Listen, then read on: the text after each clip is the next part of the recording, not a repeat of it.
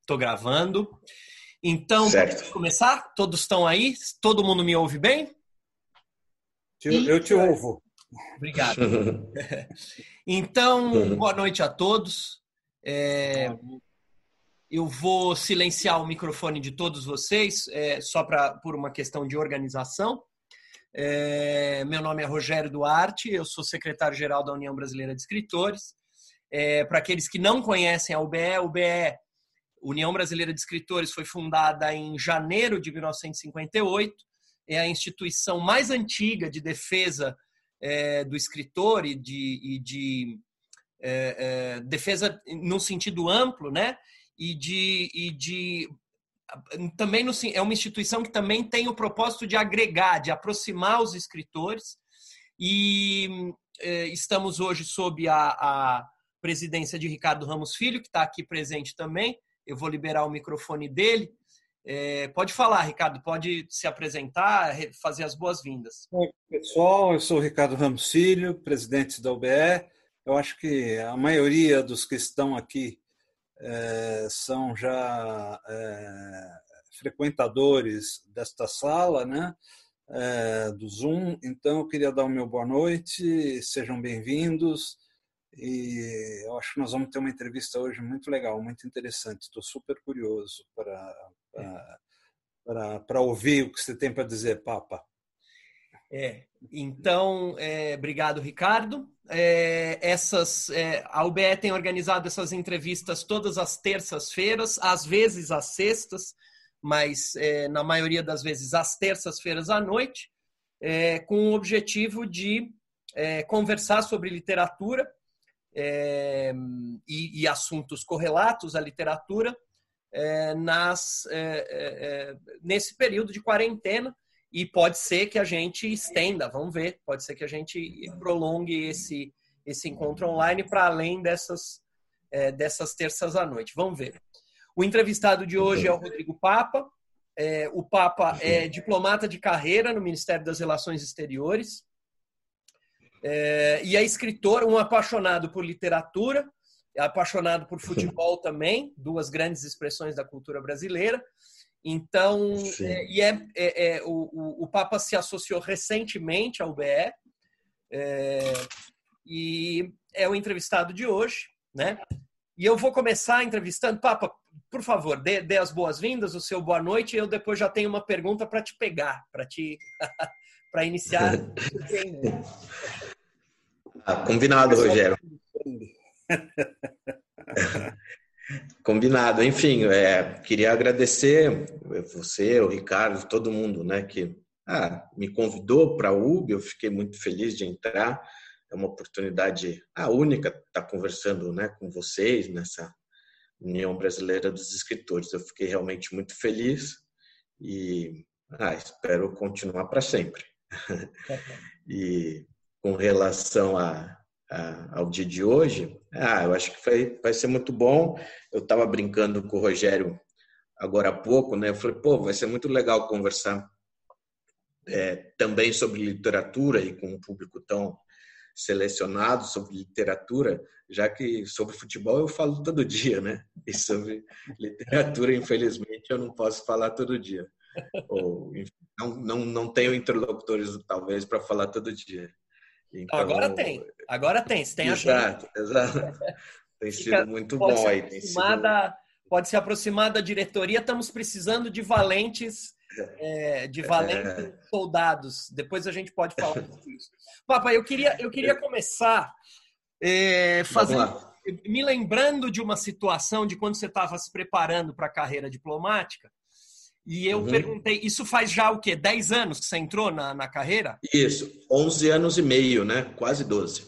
Então, do, já quase 12 anos, então cerca de 13 ou 14 anos atrás, mais ou menos, é, uhum. Eu perguntei para você como é que você estava se preparando, porque eu me lembro disso. Era uma manhã, eu perguntei, escuta, como é que você estava se preparando? Porque eu senti que você estava é, arrojado.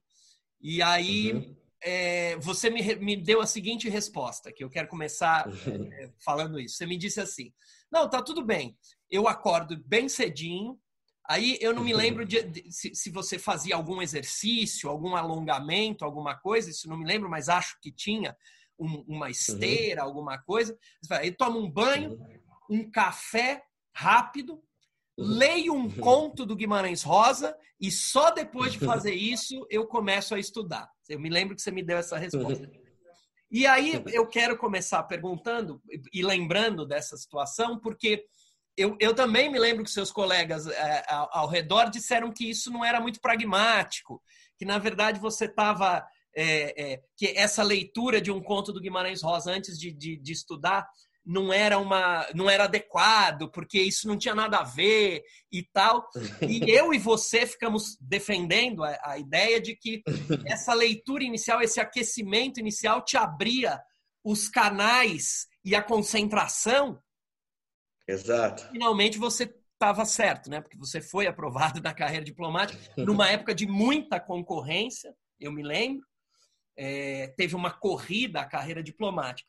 Então eu queria pedir, a partir dessa, dessa, desse relato, pedir que você falasse um pouco dessa tua relação com a leitura, que vai muito além do. Eu, eu sei que você é um leitor contumaz, né? Antes de tudo.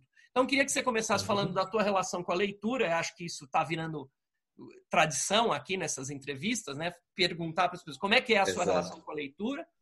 E depois, bom, então fala da tua relação com a leitura e aí eu tenho mais perguntas. Vamos lá. Certo. É, então vou começar já, vamos dizer assim, é, pela, vamos dizer assim, pelo, pela pergunta direta que vai ser falar um pouquinho dessa questão da preparação e aí eu volto um pouquinho para falar a questão é, da relação com a leitura. Bom, em relação à preparação, exatamente, a, a, a ideia era justamente uh, começar a aquecer, lendo um, um, texto, né, um conto do Guimarães Rosa ou de outro escritor, é, que, enfim, o José Montello, por exemplo, tem o, os diários dele, foi outro livro que eu lembro que um dos professores, acho que você e a professora Renata também indicaram.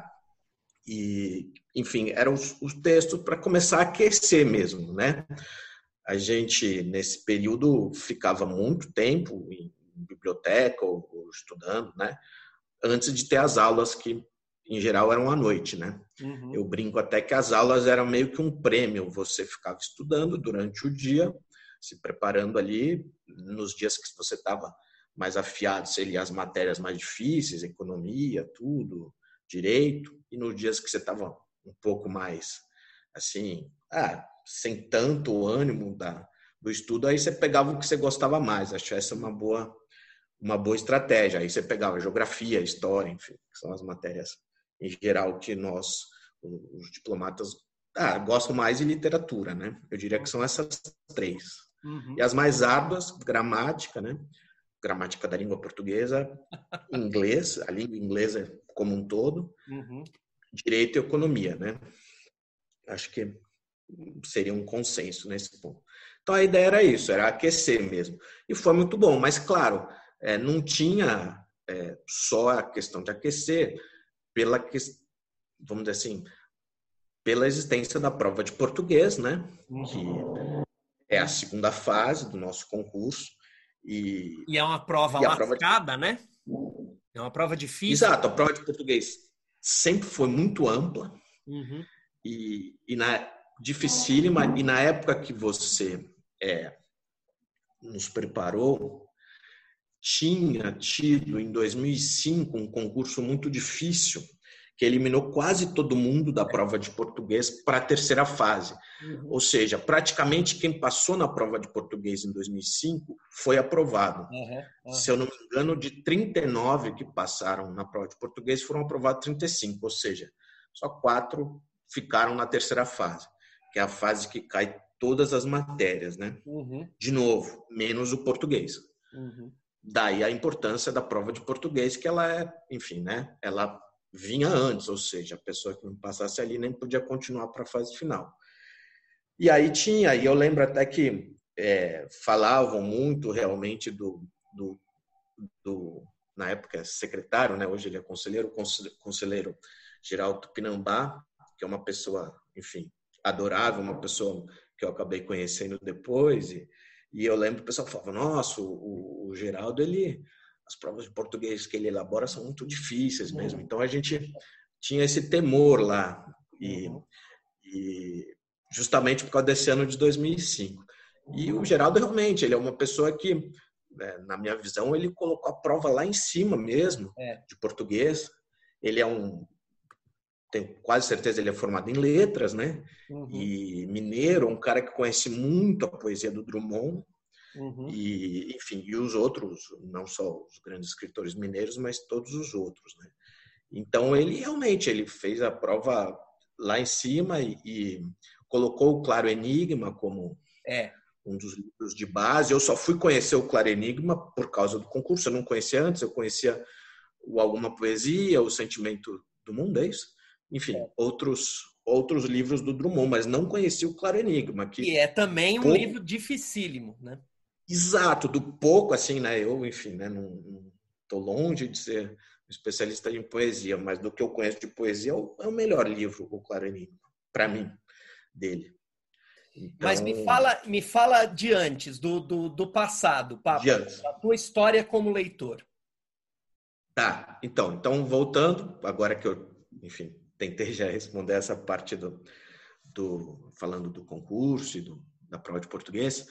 Uh, bom, passado como leitor, eu ah, sempre tive né, esse interesse pela literatura, uh, como você, Rogério, e acredito que muitos dos nossos colegas, é, tive a sorte de ter grandes professores de literatura no segundo grau e no, no caso da preparação do concurso você e outros excelentes professores que me instigavam né, também a, a leitura e, e, ah, e certamente foi algo que contribuiu muito para a minha formação. Acho que os períodos que eu mais li mesmo literatura foi o segundo grau e a minha preparação para o concurso, né? Que eu tinha mais tempo mesmo e, e pude me dedicar mesmo a, a, conhecer muitos autores ou alguns autores. E ah, uma coisa que eu acho curioso falar um pouco, eu sou eu, eu fui também o início mesmo ali com sete, oito anos, eu fui um grande leitor e sou ainda da revista Placar, né? Que aí ah. faz um pouco a, a, o link com o futebol. Uhum. E até a questão com as línguas estrangeiras, eu lembro que eu ia às vezes com buscar ou levar meu pai ao aeroporto de Cumbica e naquela época pré-internet, a única forma de eu conhecer um pouco o futebol estrangeiro era por meio das a única forma não, né? Passavam o campeonato italiano, mas era por meio da leitura. Então eu comprava lá na La Selva, né? Já existia até essa essa loja o ah, o Guerrinho Esportivo, que é a principal ah, revista italiana, que eu não lia, e até hoje, enfim, entendo partes, né? O italiano é um idioma que eu não me aprofundei. E o francês, que aí esse sim eu já estudava, e eu comprava a France Football. O, o, né? France Football, né, já que não é... Deixa eu te perguntar uma coisa. Você é, é, é, é claro, seu livro, eu, eu, eu, sei que eu estou misturando, a gente falou que a gente ia dividir a entrevista em duas partes. É. Você falou do futebol, a gente adianta um pouco, depois volta, não, não tem problema. Eu me lembro Isso. que é, tinha uma biblioteca que vendia na banca, chamava Biblioteca do Escoteiro Mirim, que contava a história do uhum. futebol em vários, vários exemplares. Você teve isso? Você mexeu com isso? Então, esse não. Essa biblioteca não? Esse, não, do escoteiro mirim não. É. Eu lembro, é, realmente, né, falando do futebol, das revistas mesmo, né? Uhum. E, e claro, é, as figurinhas também é uma forma, é né, verdade, ali de... É verdade, as figurinhas, é, os álbuns de, é. de, de, das Copas, né? É, as primeiras figurinhas que eu lembro da Copa de 86 do México, eu tinha seis anos. Uhum. E aí você já vai conhecendo um pouco os países, porque eles colocavam, né? Era do Snoopy. Aí eles colocavam do lado tipo um, um tipo característico daquele país. O do Brasil era o Snoopy tocando pandeiro, tinha, enfim, o, o guarda canadense, que eu lembro até hoje, que era o Charlie Brown, com chapéu. Na França era um pintor, enfim. Lembro um pouco, que acho que era a Lucy. Enfim, eu lembro um pouco dessas figurinhas, talvez por serem as primeiras que eu lidei, acho. Uhum. Né? E aí a paixão do, do futebol e, e, a paixão pela literatura sempre correram paralelamente, é, mas se cruzaram com o Papa. Se, porque no, no, no, mundo escolar, a turma da literatura é. anda com a turma do futebol, né? São duas turmas separadas. Claro, então, eu, eu assim, acho que isso eu percebi desde de mais novo. E sim, acho que correm juntas, né? Enfim, eu. Uh, ah, aí já aprofundando um pouco, falando um pouco sobre os tipos aí dessa nossa conversa que a gente teve é, é, ontem ou esses dias. Uh, a paixão pelo futebol sempre existiu, né? Eu joguei tudo, jogo até hoje. E, e, e conhecer o futebol também é um, é um meio de você conhecer o Brasil, né? assim como você conhece o Brasil por meio da música, por meio, enfim, de outras formas, né? Mas você conhece a história do Brasil também por meio do futebol, né? Uhum. E então isso sempre correu junto. É, e, né? E eu coloquei no meu livro, isso a gente vai falar daqui a pouco, mas eu coloquei alguma coisa é, sobre o que que os escritores, os principais escritores brasileiros escreveram sobre futebol. Uhum alguns deles até em obras literárias, alguns deles, vamos dizer assim, coluna de jornais ou num trabalho jornalístico, né? E aí ah, voltando para ou indo para essa discussão que a gente travou já um pouquinho, eu vejo é, e aí falando da nossa aula, enfim, eu, eu lembro de uma aula que nós tivemos logo que você começou é, lá no, né? Eu fui aluno seu nos dois cursinhos, no GH e no Clio, mas lá no GH eu lembro até hoje daquela sala com as cadeiras coloridas. A gente estava falando, a gente estava falando sobre os sertões. É. Os sertões era um livro que caía na segunda fase. Às vezes eles até pediam umas traduções do inglês para o inglês dos sertões, ou seja, eles usavam para tudo, né? Para prova de português, para de inglês e até eventualmente para alguma coisa de história. E, e aí o Rogério foi a primeira pessoa, vamos dizer assim, que chegou, que vamos dizer assim, abriu uma porta para mim, que ele nessa aula ele chegou e falou, ó, oh, é, a literatura ou a literatura ocidental é um eterno diálogo. As obras conversam umas com as outras, né? E eu parei para pensar, eu falei, putz, é verdade, eu nunca tinha pensado nisso. Ou seja, é, o, os Sertões, do Euclides da Cunha, conversa com o Vidas Secas, do Graciliano Ramos, conversa com o Grande Sertão Veredas e conversa, enfim, com outras obras. A gente está falando, obviamente, de três das mais importantes. Uhum. E aí ele fez toda essa comparação, né, nessa nossa aula, ele falou, ó, aqui o jeito que o Euclides da Cunha vê o sertanejo é de uma forma, né? o Graciliano Ramos já vê de outro e o Guimarães Rosa vê de outro. É um diálogo fecundo e constante, né? Porque no fundo, né, o que a gente busca na nossa literatura é, entre outras perguntas, definir, né, o que é o brasileiro, que já foi cordial, não sei se ainda pode ser. É, a última eleição talvez não, não diga que ele ainda é cordial, infelizmente, vamos ver. Espero que volte, que essa interpretação brilhante aí do, do Sérgio Buarque volte. E a gente faz essa pergunta sempre, né? Quem é o brasileiro? O que é o Brasil, né? São duas das principais perguntas da literatura brasileira, né? E, obviamente, os Sertões, o Vidas Secas e o Grande Sertão Veredas são três obras que tentam é, dar essa resposta. Uhum. E, e falando um pouquinho, e eu consigo identificar, e aí já linkando com o futebol, eu, bom, linkando foi um, não deveria ter usado, mas enfim, juntando, né? Porque aí é um anglicismo aí. Se eu estivesse fazendo a prova de, de português, eu tomaria um, um menos um ali. E, e, e, é verdade, é bem é uma, uma coisa que você perde ponto na seta, ele não é. tem nem choromelo, né? Uhum. É, e aí, é, voltando então, um dos tipos que eu consigo ver, né? Porque essa interpretação do Rogério que eu adorei, ele ele mostrou, ele falou, ó, o, o sertanejo do Guimarães Rosa, o Riobaldo, o Guimarães Rosa está dando um passo a mais. Ele está dizendo, ó, o sertanejo se exprime ou sabe sim falar, que é o jeito que o Guimarães Rosa coloca ali no livro, e ele consegue, com esse jeito de falar, grandes ideias, ele consegue ir além no pensamento dele, coisa que talvez o Euclides da Cunha lá atrás, entre aspas, não imaginavam, não achava que era possível.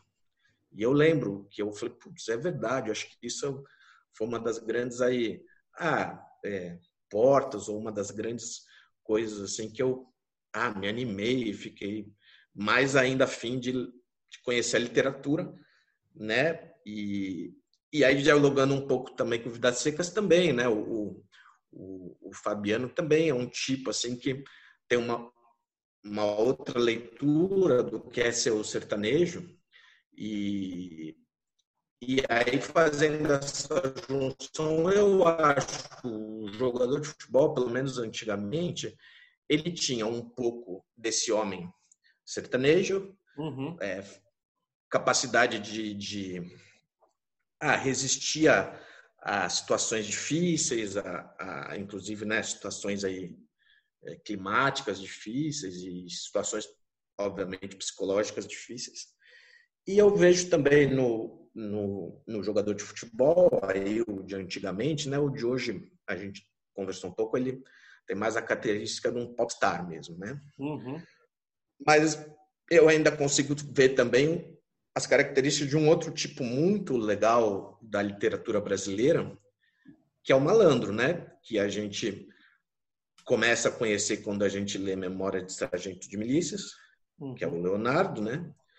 Depois a gente conhece um pouco mais desse tipo com o Macunaíma e, e um, né, um jeito também de conhecer esse tipo tão rico da, da literatura e da música brasileira é a obra do Chico Buarque. Uhum. Então, nesse sentido, eu consigo ver esse, esse diálogo, né? E ver que não são linhas, né? Que correm tão distantes, o, o, o futebol e, e a literatura. Ô, Papa, deixa eu te fazer uma pergunta. É, já começando a, a, falar mais do futebol, e daqui a pouco a gente fala do teu livro especificamente. Em, em vários Isso. momentos da tua fala, você falou, é, pelo menos é, antigamente, os jogadores de antigamente. É, eu já li, naquele livro do José Miguel Wisnik, O Veneno Remédio, é, O Brasil uhum. Futebol, ele, ele fala do, de um processo de, de eu não tô, faz um tempo que eu li o livro, mas lá no final ele fala que nós estamos vivendo um certo processo de neoliberalização do futebol e que em alguma medida é, esse processo padroniza o jogador brasileiro, inclusive na medida que os grandes jogadores já são é, é aos 18, 19 anos eles já estão jogando no exterior, ou seja, eles não passam por aquele período de, de um ciclo, vamos dizer assim, de grandes títulos em primeiro lugar, regionais e depois um grande título, ou dois grandes títulos nacionais, para depois participar de uma Copa, se projetar internacionalmente e aí sair. Um processo antigo que aconteceu com o Romário, por exemplo. Quer dizer, os caras já são. É, é, é, já são é, é, levados para o exterior no nascedouro, né? Quer dizer, quando o craque está nascendo, está levado para o exterior. E, e, você acha, você, você acompanha os campeonatos internacionais e tal, você acha que o jogador brasileiro perde, em alguma medida, a, a, a essa personalidade quase artística do futebol brasileiro por pela experiência europeia? Sim, eu é, coloco isso, inclusive, né, na introdução do meu livro. É, concordo com o Wisnik. Uh, o que acontecia talvez até a década de 2000 é, seria o seguinte, justamente como você falou, o, o, jogador brasileiro ele tinha ainda um período grande aqui até os 24, 25 anos no Brasil, é, né, e nesse período ele, enfim, se afirmava como um jogador com características brasileiras e aprendia também, vamos dizer assim, um, um jeito mais brasileiro de jogar futebol.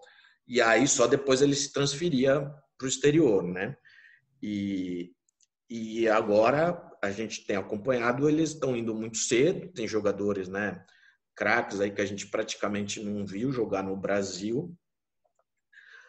É, não é bom do ponto de vista da identidade, mas vamos dizer assim, do ponto de vista técnico, principalmente por essa questão, eles acabam ah, não não participando tanto do que seria uma escola brasileira de futebol, né? Uhum. Então, sim, eu concordo e acho sim que esse é um dos grandes motivos aí é, indo para o plano prático, que o, o, a América do Sul não ganha mais quase o, o Campeonato Mundial Interclubes, que ela até a década de 2000 ela rivalizava com a Europa, era um para lá, um para cá. Agora a Europa praticamente tem uma hegemonia, né? A última vez que, que a América do Sul ganhou foi em 2012, ou uhum. seja, quase 10 anos só de hegemonia europeia. Isso nunca houve antes, desde 1960, que era o primeiro ano em que isso se disputava. Então, sim, concordo com o vizinho que acho sim que os jogadores têm que passar mais tempo aqui no Brasil, mesmo, enfim, no juvenil e depois no, no profissional, uma parte da carreira para eles, enfim, terem mais chance até de, de se destacar no exterior, porque, enfim, jogar o jeito brasileiro de futebol, né? Que uhum. ainda é diferenciado, enfim. Talvez seja menos do que já foi, mas ainda é. Ainda é. E, então vamos começar a falar do teu livro. É, me conta, Papa, por gentileza, como é que surgiu a ideia da história.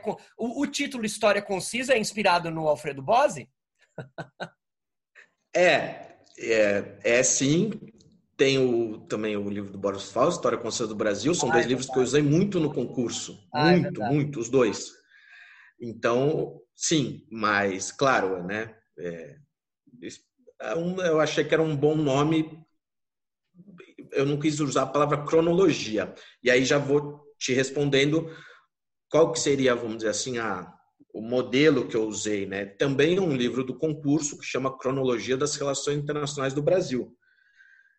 E pelo menos a forma do meu livro eu tirei, vamos dizer assim, desse. Eu sempre gostei, né? Eu adoro cronologias, adoro linhas do tempo, né?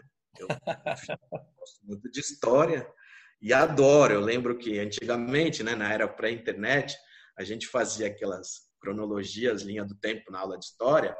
Era uma, você juntava uma cartolina na outra, né? Você ia colando, ficava na parede da escola era muito divertida. Aí tinha lá, enfim, quando os turcos tomaram Constantinopla, aí vai ia vindo a, a, a, linha do tempo, enfim, no Renascimento. Então eu sempre gostei. Eu eu, eu tenho essa essa é, esse gosto, né, pelas cronologias, pelo desenvolvimento cronológico da, dos fatos históricos, né? Uhum. E e aí eu vi, né, e esse livro me ajudou muito, esse Cronologia das Relações Internacionais do Brasil, e quando eu decidi que eu queria escrever alguma coisa sobre a história do futebol do Brasil, eu falei, ah, eu acho que se eu fizer nesse modelo vai ser legal, porque não existe ainda, né, esse modelo para o futebol, né?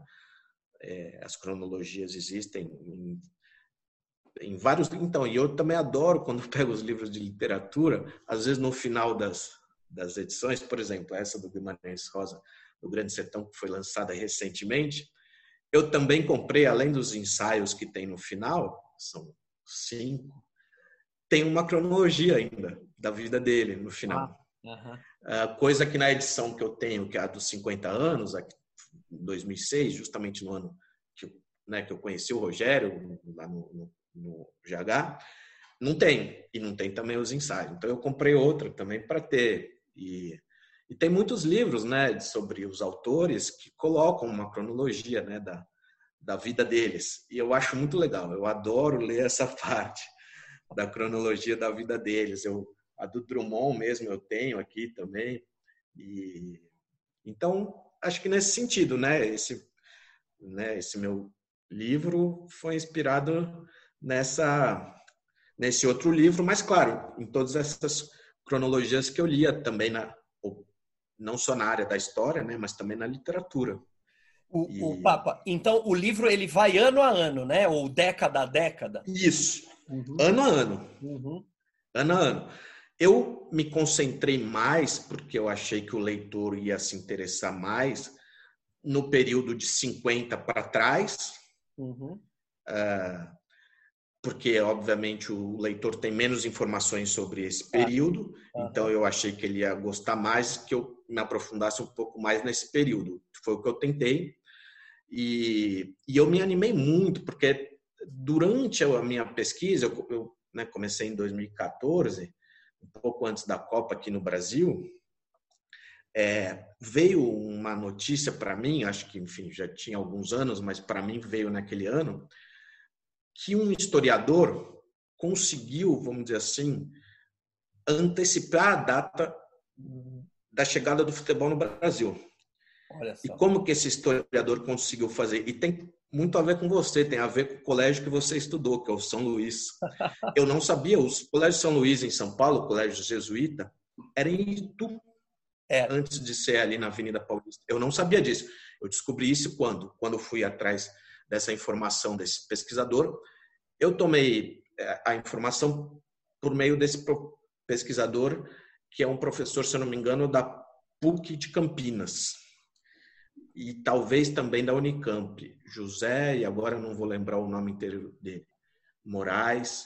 E, mas qual que é a grande sacada que eu vi no livro dele? Pode não ter sido ele que descobriu essa foto, pode ter sido um outro, mas eu vi no livro dele, então por isso que eu estou falando dele. Ele achou uma foto, ou essa pessoa que ele colocou no livro achou uma foto, de um jogo de futebol no Colégio São Luís, em Itu, antes do Charles Miller. Olha só. Na década de 1870. Olha só.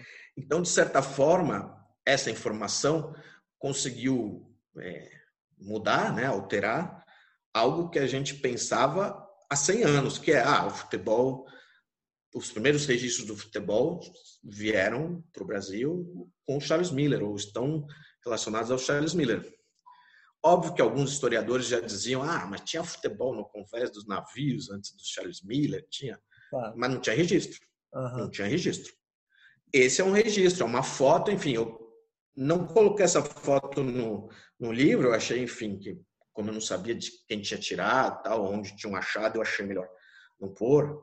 E né, a questão de foto dos livros, às vezes é meio delicada.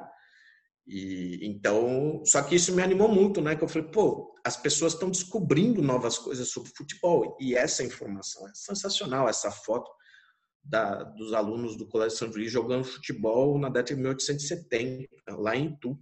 O Papa. Então isso me animou demais.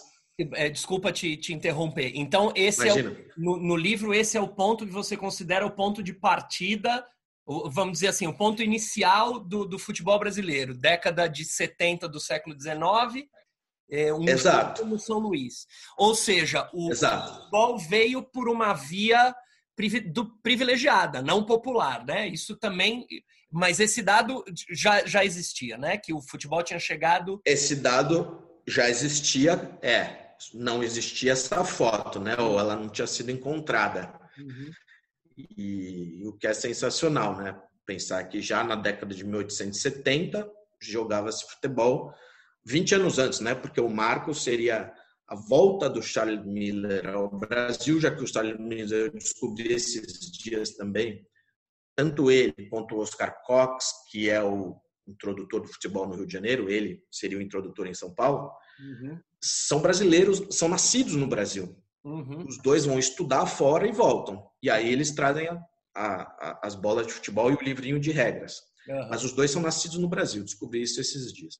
E uhum. então é isso, de alguma forma é, e aí eu posso falar também a, a, a, própria Faculdade de Filosofia e Letras e Ciências Humanas da USP cria também em 2008 ou 2009 o Ludens, que é um núcleo de estudo de história do futebol e que procura né, também estudar a história do Brasil por meio do futebol, o que é sensacional. Então, tudo isso também é, contribuiu para eu ir atrás mais dessas informações para fazer o livro. Né? E o formato foi isso, eu decidi fazer nesse formato de cronologia.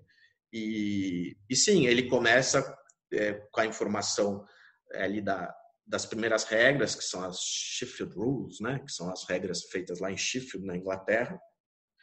E depois o, o primeiro dado sobre a história do futebol do Brasil é, é essa foto do Colégio São Luís, né? Que antecipa em 20 anos o Charles Miller. Ô, Papa, e aí vamos lá. É, e aí, o, o, primeiro grande, não sei se eu estou pulando, se você quiser recuar no tempo, aí o, o primeiro uhum. grande jogador que vai ter é aquele nosso que a gente comentou, o, como se pronuncia o nome dele? É Frederich. Frederich. Frederich. É. Exato. O Frederich ele é o grande jogador brasileiro da década de 10 e de 20, né? É, ele é um, ele tem esse nome alemão, e, e enfim, e ele jogou por alguns clubes e, e, jogou no Rio também. Eu também descobri recentemente que ele jogou no Rio, no Flamengo. Eu achava que ele só tinha feito a carreira em São Paulo, mas que mostra aí esse diálogo, né? Já na, no iníciozinho do futebol já havia esse diálogo de São Paulo e Rio, uhum. que é, foi muito bom para o desenvolvimento do futebol no país, né? E e ele seria. E aí a informação histórica que eu trouxe para o meu livro, que eu adorei saber e que eu não sabia, é óbvio, alguns historiadores obviamente sabiam, eu que não sabia. Eu, eu trouxe a informação de que ele, em 32, ele foi líder de um batalhão, né? E existiu um batalhão dos atletas, isso também é uma informação nova para mim.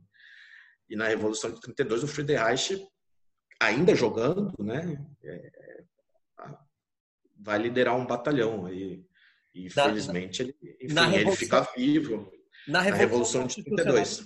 Olha só. Na constitucionalista. Uhum. Então, isso me chamou muita atenção. Eu falei, putz, o maior jogador brasileiro da década de 10 e 20 ainda participou de um evento tão importante aí da, uhum. da história do Brasil, que foi a Revolução de 32. O Papa, e... E, e, desculpa interromper de novo. Imagina. Conta também, conta também daqueles é, pôsteres, dos cartazes que você encontrou, se der para mostrar no livro, na câmera. É. É, então deixa eu começar a contar, daqui a pouco eu, eu mostro. Isso. O que eu acho muito interessante desses dois cartazes que eu encontrei, que tem tudo a ver com a nossa situação hoje da pandemia, é o seguinte: eu fui pesquisar esses cartazes os cartazes de Copa do Mundo são mais conhecidos. É, né, todo mundo que adora futebol, história do futebol, conhece os da Copa do Mundo. Mas os de Copa América não são muito conhecidos. E foram esses que eu fui atrás. Uhum. E os dois que eu achei que são os que eu mais gostei, que eu coloquei no meu livro, um deles está na, na capa e o outro está lá atrás, é a informação também que eu não sabia, que em 1918 é, ia ser o, prim, o primeiro grande evento esportivo da história do Brasil era o Campeonato Sul-Americano. O Brasil receberia no Rio de Janeiro cinco seleções, né? Paraguai, Chile, Argentina, Brasil, Uruguai, que era quem disputava a Copa América, né? Campeonato Sul-Americano é só o nome antigo da Copa América. Copa entre seleções, né? Uhum. E o Brasil ia receber em 18 lá na o estádio da Laranjeira seria inaugurado lá no Rio de Janeiro. E aí, por causa da gripe espanhola, é adiado o campeonato para o ano seguinte. Tem tudo a ver com o que a gente está passando hoje. Uhum.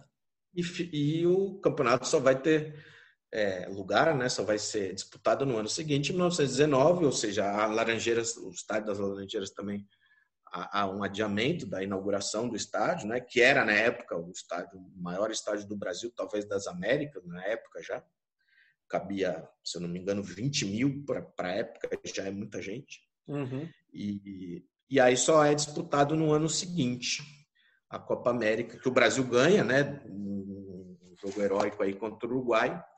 Ou seja, a primeira competição grande que o Brasil cedia, ele ganha, o que isso ajudou muito ao, à popularização do futebol. Uhum. Então, deixa eu ver se eu consigo mostrar. É, esse é o cartaz da Copa América de 18. Esse aqui que está à direita. Esse, vamos dizer assim, é o cartaz que ficou perdido, já que tiveram que rasgar esse cartaz, já que a Copa América não foi em 18. E este aqui, que é o que tem um pouco na capa do meu livro, é o cartaz, vamos dizer assim, que valeu. Uhum. Ele é mais bonito, uhum. mais colorido. Esse é o que valeu, já que a Copa América foi disputada em 19 e não em 18, uhum. por causa da, da gripe espanhola. Então, enfim, tem tudo a ver também com a nossa situação atual. É, e o, o ano passado tinha tudo a ver também publicar o livro, o ano passado, que foi 2019, que eram 100 anos né, desse, desse evento, que foi lá na Laranjeira, 100 anos de Copa América. E o Brasil, ano passado, recebeu de novo a Copa América, né? Dessa vez, né, com o Maracanã reformado, enfim, né? O Papa, momento histórico. E, e, os escritores e a literatura? A gente também conversou um pouco sobre isso. Você encontrou Exato. coisa também, né? Que bom que você lembrou, porque essa parte talvez pudesse ficar esquecida, não esquecida, mas são muitas coisas para falar, né? Nessa uma hora e meia. É, sim, uma das minhas preocupações quando eu fiz o livro, eu falei, ó, eu vou trazer as informações de história, as informações de futebol, as informações da política, né? O futebol sempre muito ligado ao poder ali, é, com os presidentes, né? Prestigiando Getúlio Vargas, Juscelino Kubitschek, enfim, Washington Luiz. E mas vou trazer essa parte que, enfim, né, que é esse diálogo com a literatura, a outra paixão, que é pesquisar, falar, ó, pelo menos eu vou trazer aqui o que alguns escritores né, consagrados do Brasil escreveram sobre futebol. Acho que é legal do público conhecer um pouquinho qual é a visão é, daqueles escritores que, né, que tiveram a vontade ou né, quiseram escrever sobre futebol. E eu consegui achar muitos, né? Enfim, eu selecionei mais ou menos uns 10. E, e de forma negativa, como a gente tinha conversado um pouco essa semana, o único que realmente é, via de uma forma ruim, de uma forma negativa o futebol era o Lima Barreto. É, eu achei esses dias mais coisas, mais críticas, impressionante mesmo. Ele criticou, eu não sabia da dimensão das críticas como esses dias eu fui pesquisar e vi. Eram muitas críticas mesmo ao futebol, ele falava o esporte do pontapé, o esporte da vergonha, enfim, entre outras expressões. Do pontapé foi a que me marcou. Ele achava, ele achava que futebol era um esporte grosseiro, era isso que ele achava? Exato, ele via como algo que não deveria ser feito, as, as, o futebol não deveria ser jogado pelos jovens brasileiros, isso uhum. deveria ser esquecido da cultura brasileira. Essa era a posição dele ali. E ele escreve né, na década de, de 10 e na década de 1900, ou seja, quando o futebol estava se consolidando e o futebol disputava espaço com outras modalidades esportivas, principalmente o turf, o remo e o ciclismo. Então, o futebol ali era né, um, um, ainda um, ser ainda em formação, um esporte ali que ainda não tinha esse espaço que ele tem hoje. Então, é, vindo aí de um grande escritor que, enfim, já naquele momento reconhecido, enfim, como um grande escritor, não era muito bom pro pro futebol, né? O, o, é, falando, do cicl... falando do ciclismo, só uma informação a mais, o primeiro campo de futebol em São Paulo é o estado do velódromo. Uhum. Ficava onde hoje é o Teatro Cultura Artística, ali na, na intersecção da, da, Augusta, ali com a Consolação, enfim. Uhum. Era ali que era o estádio do velódromo. Ou seja, ele foi construído para ser um velódromo, não para ser um, um estádio de futebol, um campo de futebol. Só que aí o futebol foi tomando o lugar do ciclismo. A, a população foi gostando mais de futebol e menos de ciclismo, então o estado velódromo se transformou num estádio de futebol. No primeiro grande estádio de futebol de São Paulo, que foi desativado em 17. Olha só. O Papa, você encontrou alguma coisa do Mário de Andrade falando de futebol? Não, né? Então, não. Do Mário de Andrade, não. É um dos poucos que eu não encontrei. Uhum. Eu encontrei do Oswald. Tem aqui um, ah, um poema dele que eu encontrei no livro do Bernardo Buarque de Holanda, que é um grande pesquisador sobre história do futebol que ele fala é, bom de gols no Paulistano, né, o clube paulistano, que era um dos, principal equipe de São Paulo na, na década de 10. E, então ele fala bom de gols no Paulistano, passo doble, eu não lembro agora É, é um tá, poema. Está no livro. É um poema sobre uma campanha do paulistano na Europa, não é isso? Que o paulistano foi jogar na Europa e ganhou uns jogos e tal. Então, não. É, tem, exato, essa campanha histórica, eu coloco essa campanha, enfim, quem liderou essa campanha foi o Antônio Prado Júnior. Olha só. O Antônio Prado Júnior é, é, filho do Antônio Prado, primeiro prefeito de São Paulo. Uhum. E ele era um grande entusiasta do futebol, Antônio Prado Júnior. Ele foi prefeito do Distrito Federal depois, se eu não me engano, ou seja, ele foi prefeito lá do que era a nossa capital. E Distrito Federal no Rio de Janeiro, né? Enfim, apesar de paulista, foi ser prefeito lá. Os políticos, né, quando tinham um cargo federal, né, se mudavam para lá, para o Rio de Janeiro. E, e, ele é um dos que vai, e, e, essa excursão realmente já é o primeiro sinal de que o futebol brasileiro é muito bom, é muito forte. O paulistano, que era o melhor time de São Paulo, derrota várias seleções, uhum.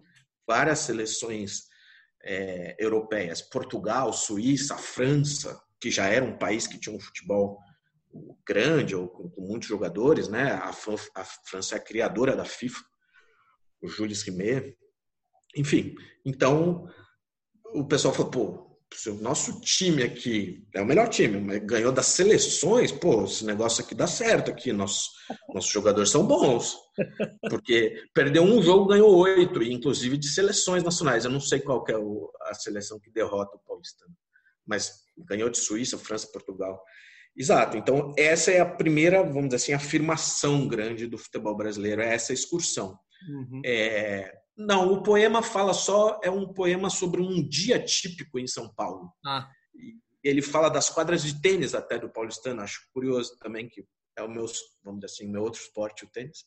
Então eu achei curioso. E ele comenta sobre uma menina, provavelmente uma frequentadora do paulistano ali, e, e faz essa essa brincadeira dos gols e do bonde, fala do bonde. Uhum. E, e, o, e aí falando dos outros, né? Os Zelins. Não, então... Os Zelins. Você me contou Exato. uma coisa que me deixou pa... que os Zelins era é. cartola. Exato. Os Zelins, eu não assim, não, a informação principal que eu quis trazer para o livro, ele tem outras coisas que ele escreveu, mas a informação principal que eu quis trazer foi a de ser cartola, porque exatamente dos grandes escritores brasileiros, acho enfim, que é o único que é cartola também, né? E, e cartola, né? Acho que todo mundo sabe o que, que é, mas falando para quem não sabe, é o dirigente de futebol, né? Cartola é a palavra popular que se usa para se referir aos dirigentes de futebol, né?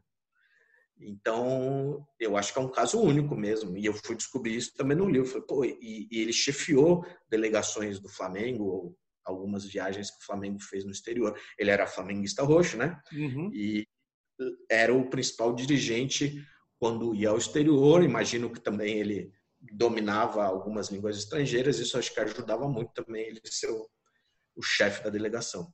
Que coisa, cara. Que curiosidade é, é essa? É. E aí consegui achar, falando rapidamente de outros, é, consegui achar enfim, o Drummond escreveu várias coisas, né? Tem um livro do Drummond, Quando é Dia de Futebol, que são crônicas reunidas da Companhia das Letras, reuniu. Então, ou seja, ele fez várias crônicas. Eu pus um trecho de uma delas um pouco antes da Copa de 82, que é uma crônica sensacional, pelo menos o trecho ali que eu que eu selecionei, eu adorei, né? Com toda aquela maestria do Drummond. Uh, consegui achar alguma coisinha é, do Alcântara, alguma coisinha não, né? O Alcântara, Antônio de Alcântara Machado, ele tem um conto, é. Corinthians vs Palmeiras, no, no livro Base do Chile Barra Funda. Esse eu tive contato lá atrás, com 14, 15 anos, foi muito curioso mesmo. Eu lembro dessa aula lá no colégio até hoje, lá no Santa Cruz, essa aula sobre o, o, esse conto, Corinthians versus Palmeiras, e o, o, outro conto que era o Gaetaninho, que talvez seja o principal uhum. é, conto desse, desse livro, né? Enfim, Gaetaninha é mais famoso que Corinthians e Palmeiras. É, acho que é um conto melhor também. Uhum. e, e Corinthians e Palmeiras é pela, pelo ineditismo, né? De já se falar de futebol ali. Esse livro acho que é de 27, né?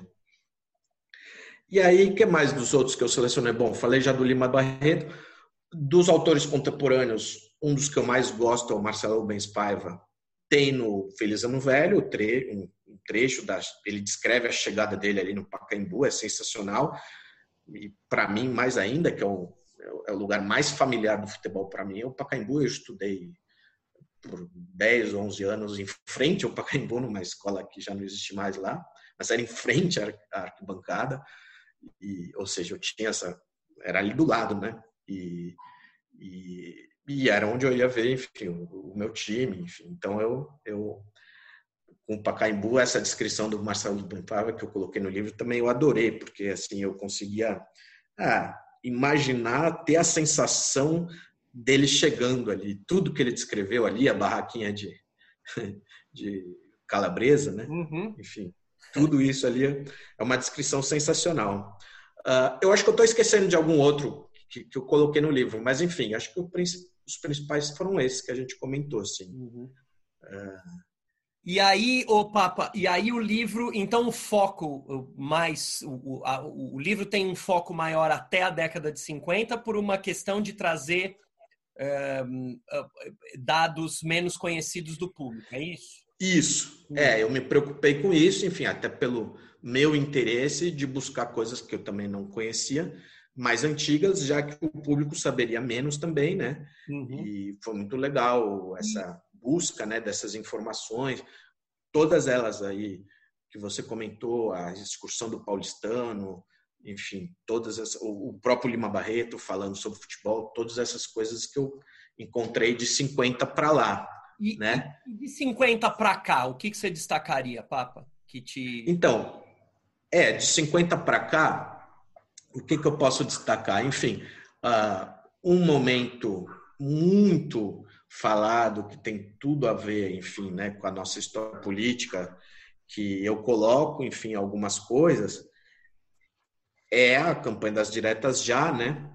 enfim, a democracia corintiana, enfim, aquela caneleira amarela do Sócrates usando ali é sensacional e, uhum. e a faixa ganhar ou perder, mas sempre com democracia, isso é, é sensacional para aquele para aquele período histórico e até pelo que a gente vive hoje, né? A gente a democracia é uma eterna vamos dizer assim, construção, né? Ela tem que estar sempre construída. A gente não pode achar que ela está dada, né? Uhum. Então, eu destacaria assim, em termos de significado, esse período mesmo da, é. da democracia.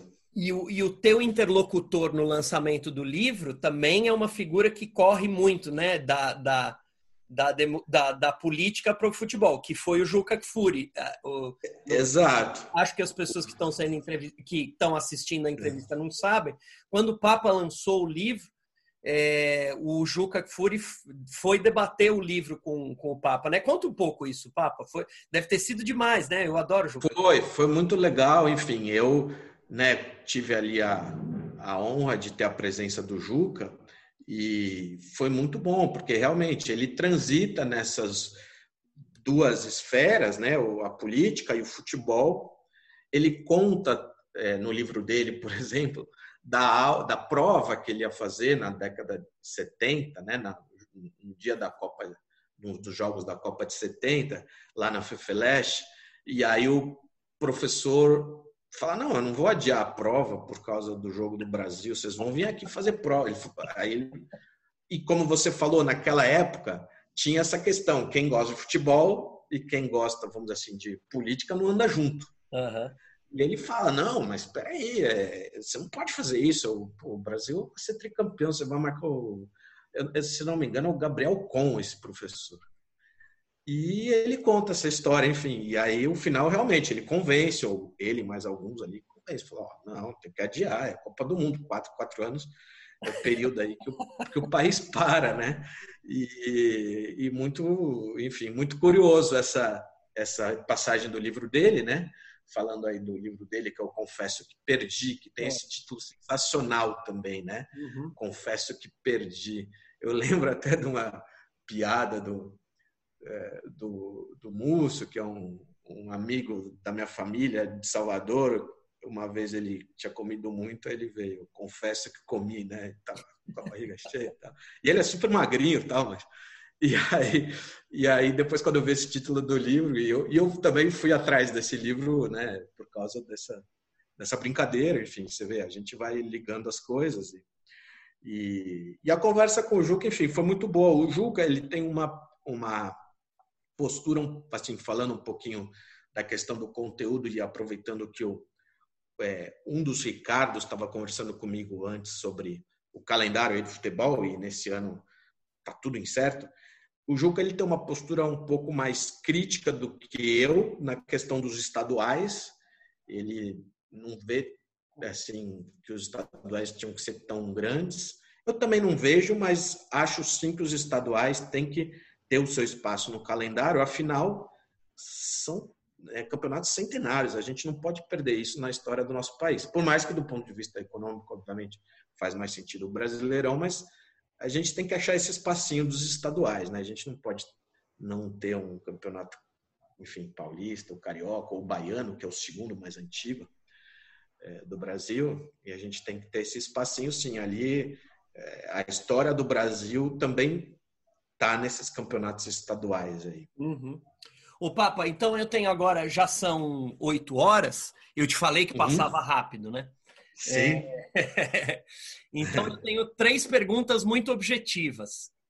A Vamos primeira, é, dentro de Itamaraty, ainda dá para ser aquele escritor? Porque a impressão que eu tenho, dada a história de tantos escritores dentro do Itamaraty, é que o Itamaraty é uma usina de, de, de, de cultura Sim. e de escritores. Ainda, você ainda sente esse ambiente, Papa? Ainda funciona assim?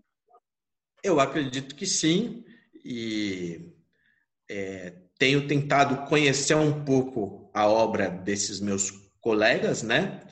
Uh, e eu conversando com você um pouco antes, o Krishna é um grande contista que lançou agora o segundo livro dele e acredito que sim, há outros, né, diplomatas mais experientes, mais velhos, ou enfim, mais antigos, né, que é a palavra que a gente usa na carreira, uh, que tem grandes né, obras, ou enfim, né, escritores, eu diria, uh, tarimbados, ou, ou, mas acredito que sim, claro, é, é a gente sempre, assim, ah, é, sabe que é muito difícil, ah, não, não é nem reproduzir, né, mas chegar ao nível dos, dos nossos grandes gênios ali da literatura que passaram por lá.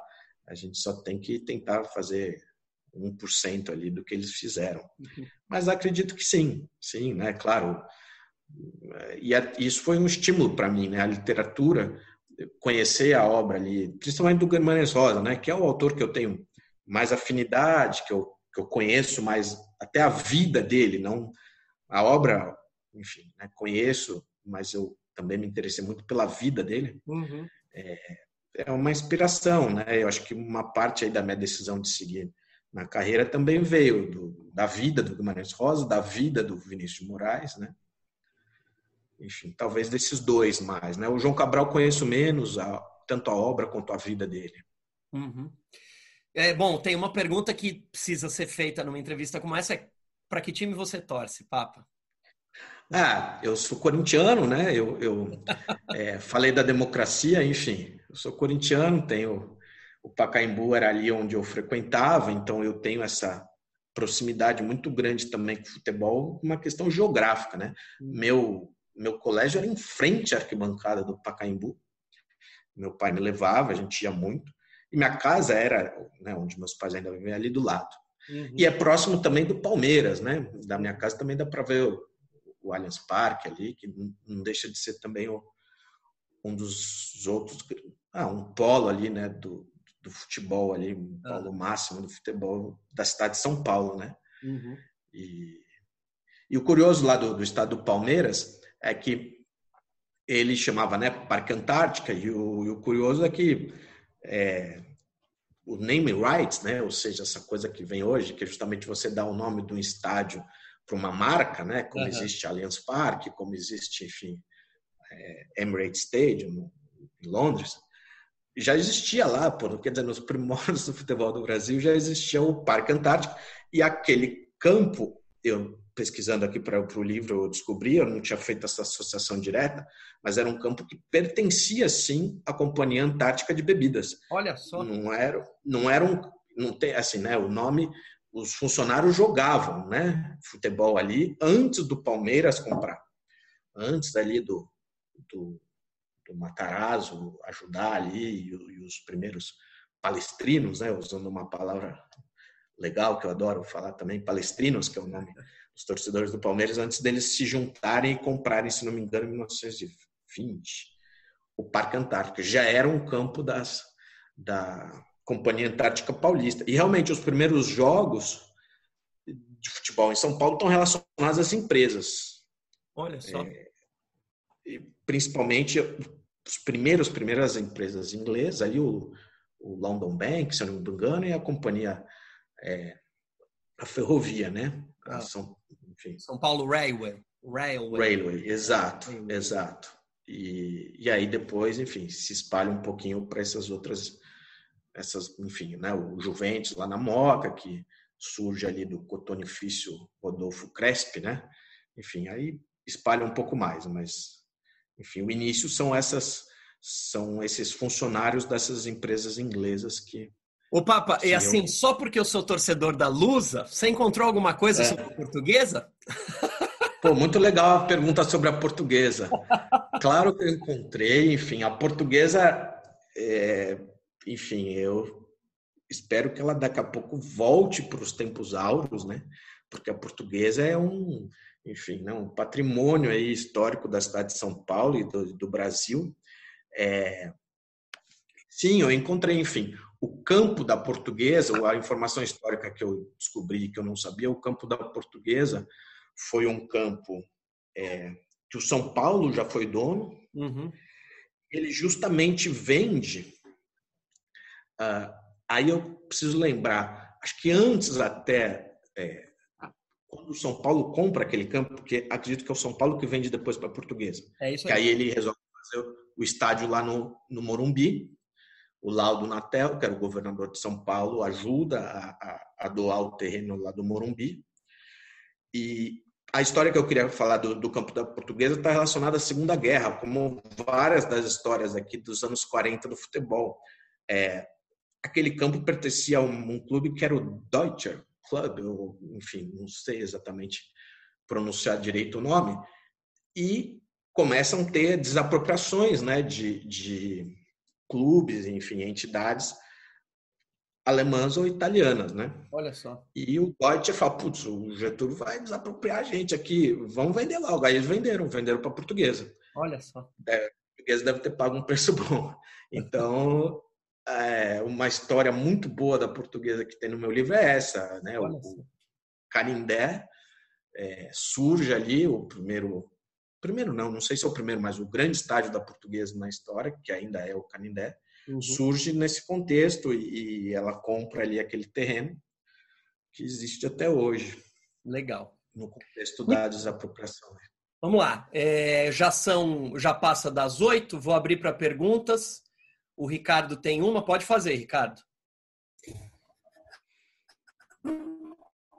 Então, Papa, é, é o seguinte. É, bom, primeiro, essa, essa questão do que o escritor não é ligado muito ao futebol, né? Eu sou é. fanático por futebol. Né? Exato. Eu, aqueles, assim, eu pago pay-per-view, eu não, não, não perco um jogo do Santos. Dia que tem jogo do Santos, eu, eu não saio, eu vejo, eu procuro assistir uhum. todos os jogos do Santos. Uhum. É, quando o Santos perde, eu fico muito mal. Já teve várias vezes de eu chorar quando o Santos perde. Uhum. Eu sou assim, torcedor fanático do Santos, assim, é uma coisa é. assim, eu sou doente pelo Santos, né? Uhum. É, e tem uma outra coisa que eu acho legal, eu decidi contar, que o Graciliano escreveu sobre futebol também, né? O, o, o Graciliano é, escreveu também criticando o futebol e dizendo que o futebol não pegaria no Brasil. Olha, o Brasil, mesmo, sensacional essa informação, eu não tinha. É, que, o, que o, futebol não ia pegar no Brasil porque o esporte brasileiro, por excelência, era rasteira. O brasileiro que sabia fazer era dar rasteira um no outro. e que então o futebol nunca nunca uh, nunca faria sucesso porque o brasileiro era esperto em rasteira. Então, é, Peraí que sumiu um pouquinho. É, uma crônica. Enquanto estava falando, eu procurei. A deve estar, porque a Lucas não está. Deve estar no, no, no, livro de cartas do Graciliano. Tá? Mas é, ah, chegou certo. a escrever sobre, sobre... Não, sensacional essa informação. Não, não, faria sucesso.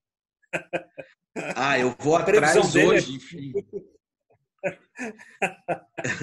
eu vou atrás hoje, porque realmente eu, eu queria para o meu livro ter achado mais um grande escritor, né? enfim, o tamanho do Graciliano é gigantesco, que, junto com o Lima Barreto, criticasse, né? porque os outros, como eu estava contando, né, só elogiam. Então, sensacional, eu vou atrás desse, é. desses textos, ou, enfim, para. E, e, eu espero um dia é, fazer uma segunda edição aqui do livro, é, atualizando, contando, corrigindo uma outra informação ali. É, e aí, falando um pouco do livro, enfim, é, eu, eu tinha que também, nessa parte assim da, da informação, eu que fiz as correções de conteúdo. Então, assim, para uma pessoa que vai escrever um, um livro, eu diria: ó, não faça isso. Tente colocar alguém que também conheça o assunto para corrigir parte de conteúdo, porque a gente fica meio viciado e não percebe, às vezes, um, pequena, um pequeno erro ali de, de conteúdo que a gente, por ser o, o escritor, o mesmo que o corretor de conteúdo, né, eu falo, né, a parte formal a editora fez, e, enfim, é uma, um aprendizado aí nesse uhum. ponto. Mas, sim, eu vou atrás, eu não sabia. E... Ah, a Ieda me falou aqui, eu procurei isso. Uh, a Ieda disse que está em linhas tortas. Eu procurei ah. linhas tortas, não achei. Né? Uh, você sabe, Ieda, você mandou um, uma mensagem para mim, você sabe o nome da crônica ou não, Ieda? É uma de 1921, é do começo daquelas Olha, primeiras. 1921, 1921. É, eu ia lembrar do livro do Retrato Fragmentado, do seu pai, que ele fala de 1950, quando do pai do Ricardo, não do Ricardo. Quando é. Quando em 1950 o Brasil perdeu a Copa, ele fala: ah, agora só falta o Getúlio voltar eleito. E foi o que aconteceu. ele escreve isso, então. No retrato fragmentado. Sensacional, eu também não sabia dessa, enfim, dessa frase. 21, crônica. É, é. E, mas Aí eu já falo o nome para ele. Eu já falo o nome não, não da... tem título é uma crônica que ele escreve num jornal, né? É, é, é no Índio. É uma que ele assina J. Calisto? É isso, é. Olha, que legal. Você está vendo que a, a, pesquisa já é feita é, é, online e você já sai daqui com, com, com o arquivo pronto. Claro, é, é a era digital, né? Até. Eu mando depois. claro, mas sensacional. Adorei que tem, né? Assim, um, né? Uma, um escritor do, do tamanho do Graciliano ter o registro que foi escrito é sensacional. Isso, enfim, só me alegra e, e, e, e a gente vai descobrir outros também, enfim, né? Essa pesquisa que eu fiz, eu coloquei esses, mas pode ser sim que o Mário de Andrade tenha, eu li esse é. ano passado biografia dele, na biografia não eu fala. lembro, não fala. É, o, o Mas... eu, eu perguntei do Mário de Andrade pelo seguinte, isso eu também tenho certeza. Tem um trecho no, no Macunaíma em que o Mário uhum. de Andrade, o, o narrador, é, ele fala do nascimento de três pragas. Eu não me lembro quais são as três pragas, uhum. as três, mas uma delas é o futebol. É, Olha! Eu, eu, eu também te, te passo isso. Acho que pode ser interessante. Que legal. É... Não, é sensacional isso, né? Mais um eu grande escritor falando, falando, sobre futebol. Eu olhei no, Google uma, uma matéria, depois eu vou ler com calma, que diz que parece que o Mário de Andrade era fã do Brandão, então seria corintiano. Eu gostei também que era corintiano. Brandão, Oswaldo Brandão. É isso? É. é. Ah, tá. É. Eu não Mas... sei se o Oswaldo Brandão foi jogador ou só técnico? Enfim, ele é consagrado como técnico, mas pode ter ele sido. Ele faz uma pergunta. Ele faz uma pergunta anacrônica que eu acho interessante. Não seria porventura? Eh, ele pergunta primeiro, mas por que o futebol? Não seria porventura melhor exercitar-se a mocidade em jogos nacionais sem mescla de estrangeirismo? O murro, o cacete, a faca de ponta, por exemplo. Né? Não é que me repugne a introdução de coisas exóticas entre nós, mas gosto de indagar se elas serão assimiláveis ou não. No caso afirmativo, seja muito bem-vinda a instituição alheia. Fecundemo-la, arranjemo-la nela um filho híbrido que possa viver para cá em casa. De outro modo, resignemos-nos às broncas tradições dos sertanejos e dos matutos. Ora, parece-me que o futebol das paragens do canso. É de é, deu... Ricardo. Né? Falando sobre. Tá na... Deu, deu um corte. Né? É, perdemos um pouquinho. É. é. Tá no... Ô, Ricardo, é, a, a, última parte da sua fala, eu acho que a conexão deu uma, uma, uma variada, não deu para ouvir direito. É, ó, deu Foi. uma congelada. O Ricardo tá meio congelado Foi. hoje. Acho que a conexão ali tá meio instável. Ou, vamos fazer o seguinte, é. vamos, dar, vamos eu vou intercalar uma outra pergunta e o Ricardo já fala. Fernanda, certo. vou liberar seu, seu microfone. Pode falar. Só um segundinho. Dá? Pode falar, por favor. Eu não sei se essa pergunta é para o Rodrigo ou para vocês do clube que da União Brasileira que provavelmente sabem bastante mais do que eu sobre esse assunto. Mas, Rô, a gente já falou um pouco sobre isso também, que cobri um pouco do Rodrigo a história das mulheres no futebol. Ele, ele prometeu que no próximo vai ter mais, até porque talvez tenha sido mais forte depois de 1951, né? Então, é, isso era uma das questões.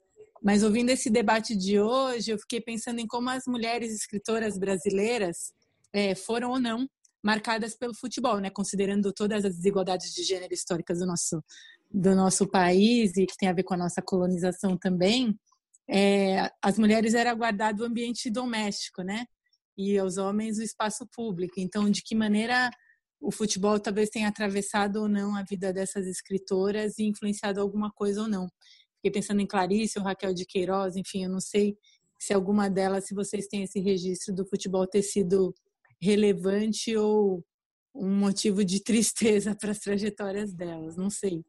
Se alguém souber de alguma coisa, principalmente em relação a Clarice, eu me interesso muito. Olha, é, Papa, posso só fazer uma claro, observação? Claro. É, Fernanda, é, eu não sei se, se você pergunta já com, com algum conhecimento de causa, mas assim, eu sei que hoje quem está fazendo a grande pesquisa a respeito da história do futebol é, entre as mulheres é o Museu do Futebol.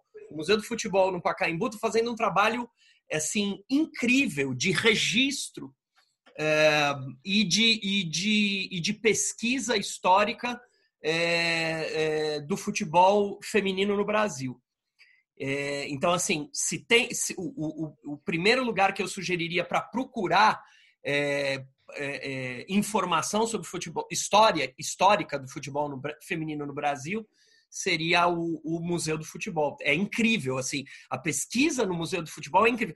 Tanto que é um museu a maior parte da equipe que eu conheci recentemente, a maior parte da equipe do Museu do Futebol é composta de mulheres. Então, é, é, é tem essa eu. Desculpa. Eu queria acrescentar, Rogério, sim, até, enfim, eu não sei se ela ainda é, mas durante muito tempo a diretora do Museu de Futebol era uma mulher, é. Daniela Alfonso, uhum. e, bom, respondendo um pouco, enfim, sobre as escritoras, realmente eu ainda não tive, não tive, enfim, né, ciência se Clarice Lispector, enfim, Raquel de Queiroz, outras grandes escritoras fizeram registro, né? Uh, também fiquei curioso agora de saber. Eu, tenho um livro que chama O Rio de Clarice, e adorei esse livro, né? Fala muito. Está emprestado comigo. É um livro até meio geográfico, porque ele fala dos bairros que ela frequentava no Rio, então é sensacional, mostra um mapinha até, ó, ela frequentava essas ruas, tá? E ali eu não achei nada sobre futebol. E, mas claro, né, a obra dela é muito vasta, eu precisaria pesquisar mais. Uhum. Agora, uma outra informação que eu acho muito interessante é, para o registro do futebol feminino do Brasil, bom, duas informações, né? Uma super quente, uma pouca gente sabe, porque a pandemia colocou essa campanha, vamos dizer assim, na é, a palavra na geladeira é uma expressão ruim, é, colocou em stand-by ou colocou em pausa, né, para não cometer outro anglicismo e perdeu mais um ponto. É, a campanha para receber a Copa de de 2023 do futebol feminino. É uma campanha que o Brasil está fazendo. O Brasil tem grandes chances de ganhar. E ia ser decidido agora em maio. Isso, enfim, né, faz parte do meu trabalho lá no Itamaraty. Minha área do Itamaraty é esporte e turismo. A gente está ajudando essa campanha. É que com o corona ela ficou meio pausada.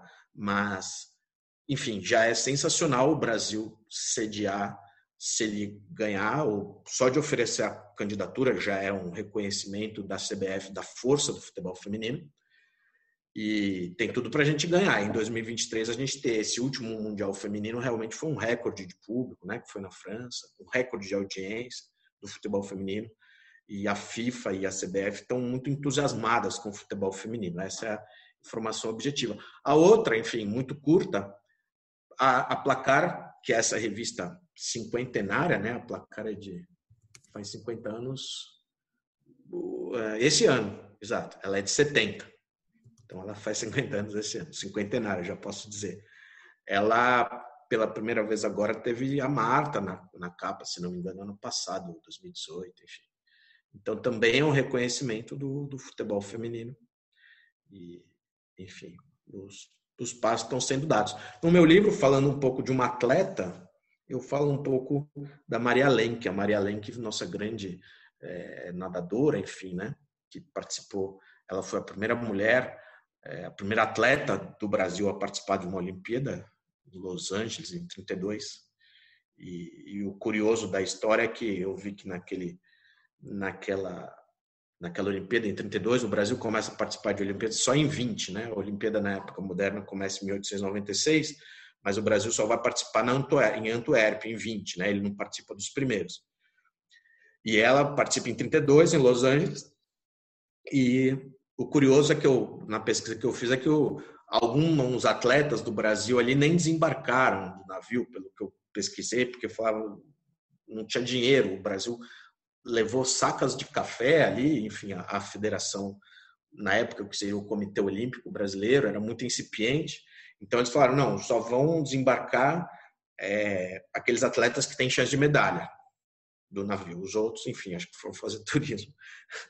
E, ou foram para outro lugar, não sei. E a Maria Lenk, ela desembarca, ela era super jovem e eles falaram, não, essa menina tem talento, ela vai desembarcar porque ela vai ser um fenômeno.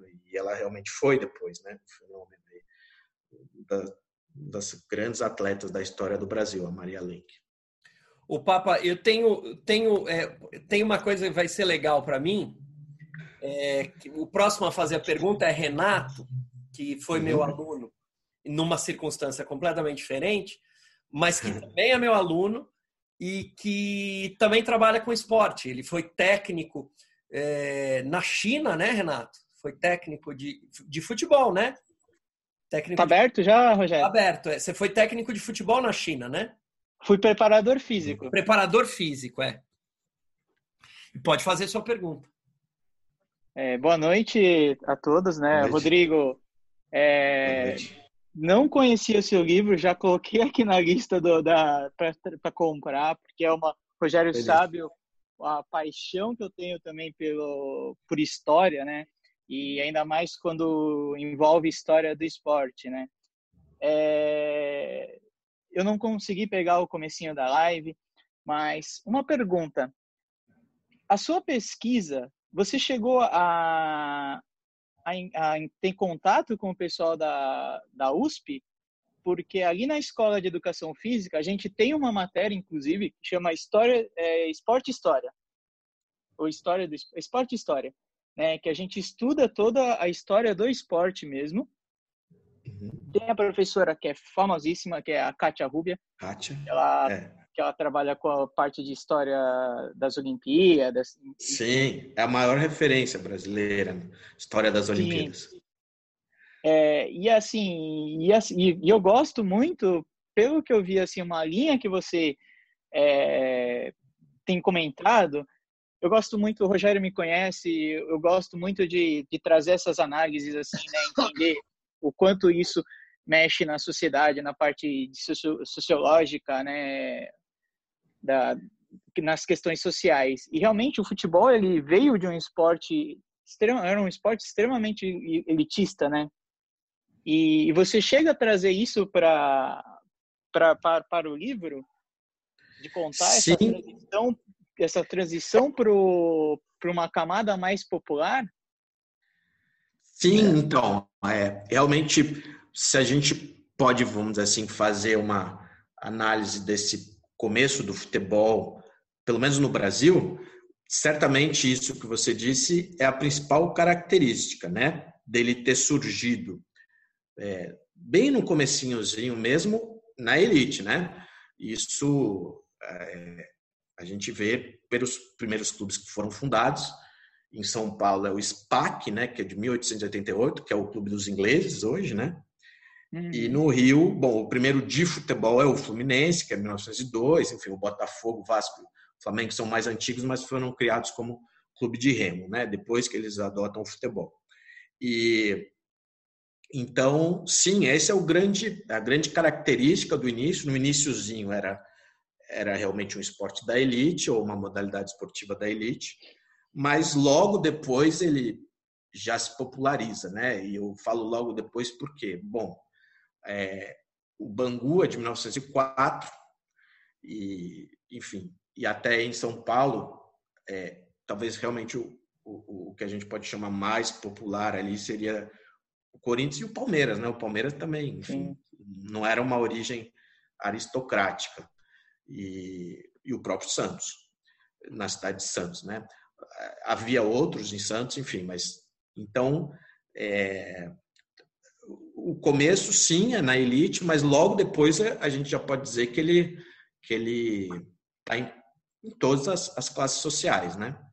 E, e, e, houve, sim, claro, lá atrás, né, os, sempre tem essa, esse choque, né, porque em alguns momentos é, essa classe mais abastada não queria disputar campeonatos com, com enfim, com os operários ou quem não fosse sim. da classe mais abastada. E isso causou, acredito que em várias capitais brasileiras, não só Rio São Paulo, uma cisão aí das ligas, né?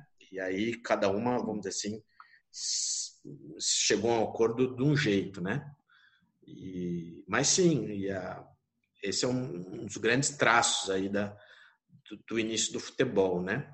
É, porque houve um grande, um, uma parte grande de preconceito mesmo, né? Tanto, se eu não me engano, inclusive até preconceito racial.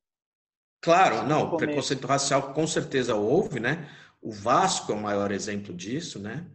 Uh, ele foi impedido por algum tempo de participar e, e depois ele, enfim, acaba participando do Campeonato Carioca e a alegação para ele não participar é isso, né? A questão do, do preconceito racial contra os negros.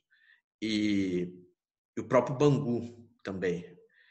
E, porque o Vasco é, é entre aspas, consagrado como a primeira equipe lá no Rio de Janeiro que tinha atletas, né? É, esse clube ali, enfim, que surgiu da fábrica de tecidos ali, Bangu, no bairro homônimo. E, enfim, em São Paulo isso também ocorreu, e, mas assim, ficou mais registrado mesmo no Rio de Janeiro. Ah, e, mas é uma das grandes características, assim, do início do futebol, essa essa, enfim, essa diferença, mas acredito que logo ele, ele vamos dizer assim, atingiu todas as classes sociais e isso é, demonstra a força né, que ele teve o futebol realmente, se você for comparar com outras modalidades esportivas, ele é muito democrático até hoje, né? Porque você não precisa de um investimento grande de dinheiro para você praticar. Isso certamente está na tá no sucesso do futebol desde sempre. E a outra questão é essa, vamos dizer assim, essa imprevisibilidade também, né? Ele é, é mais imprevisível do que as outras modalidades esportivas, ou que muitas outras modalidades esportivas. Ou seja, o time mais fraco pode, muitas vezes, ou quase sempre, ganhar do mais forte. Isso é sensacional. Então, essas duas coisas, é, o fato, vamos dizer assim, entre aspas, de ser barato de praticar, a imprevisibilidade. E a terceira seria de ter vários biotipos também.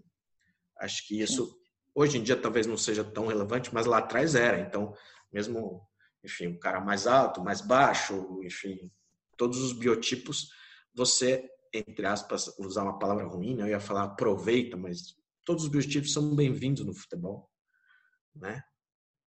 Sim. É, mais é... alguma, Eu, é, é eu, eu que, não queria comentar, Rogério, acho que até respondendo para a Fernanda, é, teve uma questão do Enem, agora eu não vou me lembrar se foi ano passado ou retrasado, eu acredito que seja até do ano retrasado, que ela, que ela comentava justamente um texto falando do, do, do preconceito da mulher contra eh, dentro do futebol, que até não vou me lembrar a data, de que era, ela era mal vista e assim existiam acho que era normas ou ou né, não sei, era, sugestões do governo para que o esporte que a mulher fosse impedida de praticar o futebol Acho que, se não me engano, eram normas oficiais, assim, inclusive. É, lá atrás isso com certeza existiu. É, eu não saberia dizer quando, mas com certeza existiu, né?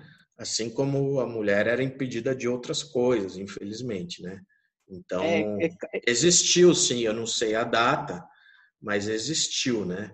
E, e, e outras modalidades esportivas também, mas, ah, felizmente acredito que, e claro, Outra, né, outro exemplo que a gente pode falar é isso, essa, a professora Kátia Rubio, ela é das grandes né, é, pesquisadoras e a maior referência da história olímpica, enfim. Então, aos poucos, né, está sendo mudado esse quadro, está sendo alterado, né? É, enfim. É, essa, essa, só uma questão, Rogério, desculpa. É, o, o Papa, é que o, o, essa, essa questão que eu levantei da parte social, é que eu acho muito interessante porque o que eu vejo, né, no, principalmente a minha experiência profissional, né, o contato no dia a dia, é que o futebol é visto como uma além do gosto pessoal, né, da, da, da, população, como uma alavanca de, de mudança de vida. Então, por exemplo, eu trabalho, obviamente que eu não saí do, da faculdade para cair na China, direto no, no, no clube na qual eu, no, no qual eu trabalhei. Então também ralei, roí o osso, né? É, no jargão popular, né? E você vê 1% ou até menos que são os jogadores que conseguem ter essa trajetória de sucesso e, e de um ganho absurdo. Mas Sim. o resto é tudo vai em clubes que receber com salários muito ruins, muito baixos, e eles encontram, só que é um sonho de mudança de vida, de chegar e se você conversa com eles, eles vão comentando, falando, não, é porque ali eu quero, meu sonho é dar uma casa para minha mãe, é, é construir uma casa para minha família, etc e tal. E, e, aí é muito, eu acho isso... É, mas, é, Renato, né? O uhum. A informação que eu peguei o ano passado com a CBF, eles fizeram um estudo ou pediram para uma consultoria fazer, representaria 0,8% do PIB hoje brasileiro. É, né? é Isso sem contar, eu acredito que essa consultoria não incluiu no cálculo a remessa de dinheiro de jogadores do exterior para o Brasil. Ela fez o cálculo só, vamos dizer assim, do que está circulando aqui no Brasil. É, então, acho que é até um pouco mais de 0,8%. Né? O turismo, por exemplo, 8%, uma das grandes é, forças da economia, mas o futebol 0,8% é um número já gigantesco, na minha opinião. Né? é, envolvendo tudo, né? Patrocínio, empresas, enfim, comunicação, a parte toda de, é, da, da, TV, né? Os direitos de transmissão e, e obviamente, todos os profissionais. Ah, e, e, uma parte né, do nosso trabalho lá no Itamaraty é esse também, de ajudar os profissionais brasileiros do esporte, aí não só do futebol, fisioterapeutas, técnicos, médicos, preparadores físicos, enfim, psicólogos, a enfim, se inserir no mercado estrangeiro, nessa questão de, enfim, ampliar aí a oferta ah, dos serviços do esporte do Brasil. É um desafio, enfim, e, a, e o Brasil tem tudo para para ter sucesso, já está tendo, né? Mas enfim, de aumentar ainda a participação, já que ah, o Brasil é uma das grandes referências do esporte no mundo, não só do futebol, eu diria. Ah, essa Olimpíada né, que teve pelo menos na minha visão, mostrou isso, né? Por mais que haja, enfim, alguma desconfiança às vezes sobre, ah, será que o Brasil usa-se essa expressão potência olímpica? Não sei se é potência, mas já é, já está entre os grandes em termos de, de Jogos Olímpicos também, né? O futebol sim. sempre esteve, né? Então, é, sim, o futebol é parte da economia e ele ele cada vez mais, enfim, gera empregos e ele tem essa essa capacidade mesmo, ou quem, enfim, de fazer é. o garoto sonhar ali, ou a garota, né? No caso agora também tem muitas jogadoras, sonhar, Sim. enfim, de, de, trabalhar naquilo, né? A vida inteira, o, o que é sensacional. É, é porque o, o número de jogadores. O Brasil ainda é o maior número de exportador de. Se você pega o BID, ele é o maior número de transferências internacionais ainda, né? Uhum. É que se saem notícias sobre o, sobre as grandes transações, né? Mas claro. isso aí é... é... Claro. É, Renato, vou, vou agradeço. E, se ninguém quiser mais, ah, Maria Mortati. É, acho que eu vou fazer a Maria ser a última pergunta, então. Aí eu fecho com a, a, a pergunta que também está fechando, que é qual é o seu escritor preferido, mas acho que você já respondeu. Aí depois, se você responde. Diga, Maria. Bem, boa noite a todos a quem não cumprimentei ainda. E um especial cumprimento, Rodrigo, a você. Adorei. Não porque eu gosto de literatura, que eu não entendo de futebol, eu não tenho preconceito algum. Até acompanhei muito que meu pai ouvia no radinho de pilha, lembra? Quando eu tinha que pôr e buscar com o bombril lá, a antena, lá longe, para pegar, que estava na hora do gol e não acontecia. Enfim, eu acompanhei tudo dos homens que amavam, e homem, no geral, gosta. É muito recente desse negócio. Mas eu não tenho preconceito algum. Então, eu fiquei muito contente, aprendi bastante com você. Espero um dia ler o livro para aprender mais sobre futebol. Desejo até fazer isso. E com algumas curiosidades que você apresentou, que eu fiquei, achei muito interessantes, como essa da relação com a literatura, né? e como é que as uhum. pessoas se envolvem mesmo com o futebol.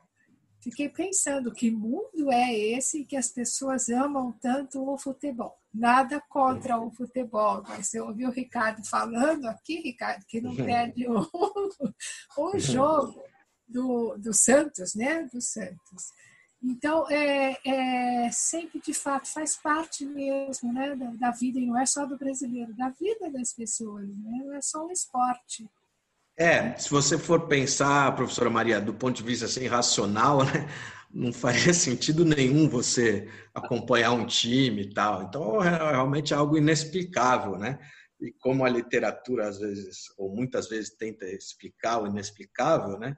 O futebol está dentro dessa caixinha do inexplicável, né? Não tem explicação mesmo, né? Por que, que as pessoas se... Do ponto de vista racional, né? Por que, que as pessoas é, se identificam tanto e gostam tanto de futebol, e aí não é só no Brasil, né, no mundo todo, não tem uma explicação racional, não. E, nem precisa. É. é, nem precisa, exato.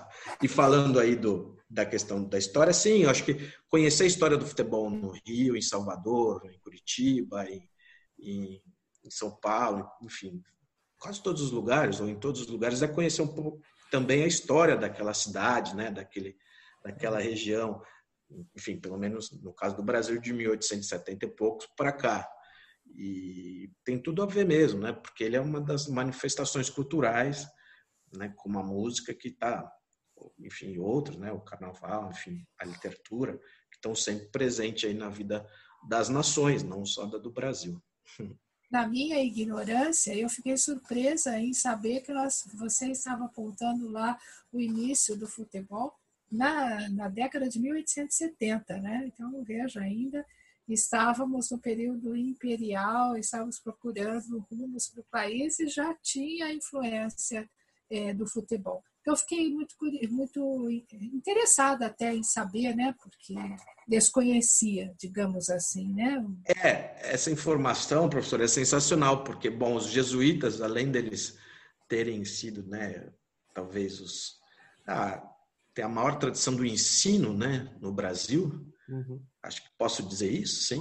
Pode. E, exato, eles são, enfim, né, ali a o grupo que trouxe o ensino ou que aperfeiçoou o ensino no Brasil e ao mesmo tempo ter sido lá, né, nesse colégio em Itu, que eu, como eu disse, né, não sabia que o Colégio São Luís tinha sido em Itu, e Itu, enfim, era realmente uma cidade, não que não seja hoje, mas era super importante, né, e ter sido lá esse registro, né, e sensacional, né, que mostra um pouco enfim, a, essa questão da história do historiador, né? E aí eu preciso checar quem seria essa pessoa que achou essa foto. Acredito que o fotógrafo não tem, não se sabe quem é, mas enfim, alguém do Colégio São Luís, talvez. É sensacional puxar 20 anos antes, né? Que coloca o Brasil como um dos primeiros, primeiros a ter um registro do futebol, né? Já que na Inglaterra é na década de 1850, né? E na Escócia, que são os primeiros registros no mundo, né? Tem também, enfim, o, os registros aí antigos aí, mas aí é uma outra história, enfim, né? Tem o cálcio na Itália, tem um, uma modalidade esportiva que é disputada na China, que dizem que já era um futebol, tem dos maias, enfim, mas essa uma é, outra. Uma essa está menos estudada. É, mas uma questão importante. É, eu também, minha, minhas pesquisas são do ponto de vista histórico, né? E eu estudo basicamente a educação jesuíta até, claro, até hoje, mas com ênfase no período imperial e republicano. E uma questão que você aponta aí é que você é, nomeou o seu livro como História Concisa, né? E o Rogério perguntou se era do Bose, né? Porque na nossa Bose área, do Boris Todos nós estudamos, estudamos a História Concisa da literatura. Exato. Você lembrou o Boris Fausto? Há muitas outras. É que eu só quero lembrar que eu também tenho um livro com esse título. Olha, Métodos ah, é? de alfabetização no Brasil. Como que chama? É, métodos, é subtítulo.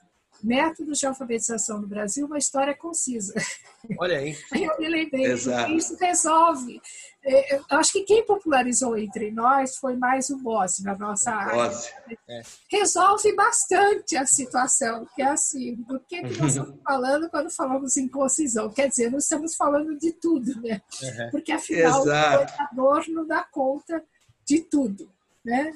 É, é, Exato, professora. Como, como eu comentei no começo, eu estava é, atrás de um título, né? Lembrando a ótima história do, do Ricardo Ramos Filho, que fala, pô, é, que o. Quem quer o, ah, o, o Sérgio Holanda falou, Brasiliano, não tem um título para o seu livro, né? Quero Vida Seca. Eu falei, calma, pô, já vi o livro sem título. então, eu indo atrás do título, é, achei que o Concisa, claro, e por eu ter tido muito contato com esses dois livros, principalmente que tem no título, né, foi o que veio, enfim, aparecendo assim, e eu achei que era melhor do que colocar a palavra breve, né? Aí a é. gente falando um pouco da escolha das palavras.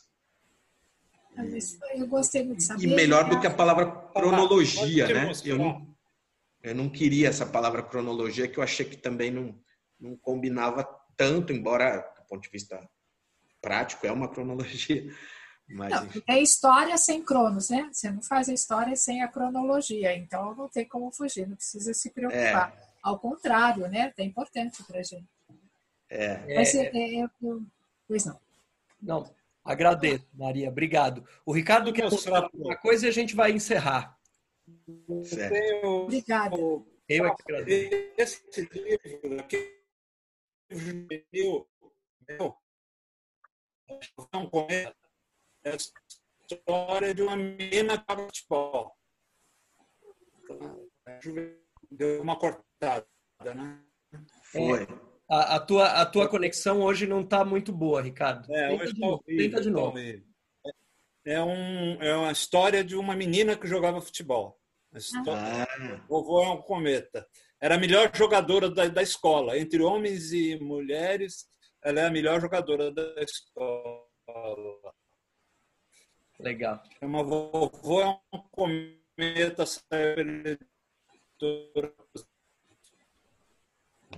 É, deu uma cortadinha de novo. É, tá horrível a minha ligação é, hoje. Hoje, hoje tá, tá, hoje tá ruim. É, eu, eu, ouço vocês, mas vocês não me ouvem. É, é às vezes dá um, um, uns cortes, uns picotes. Mas tudo bem. Papa, assim, em um minuto, só para a gente encerrar, seu escritor preferido?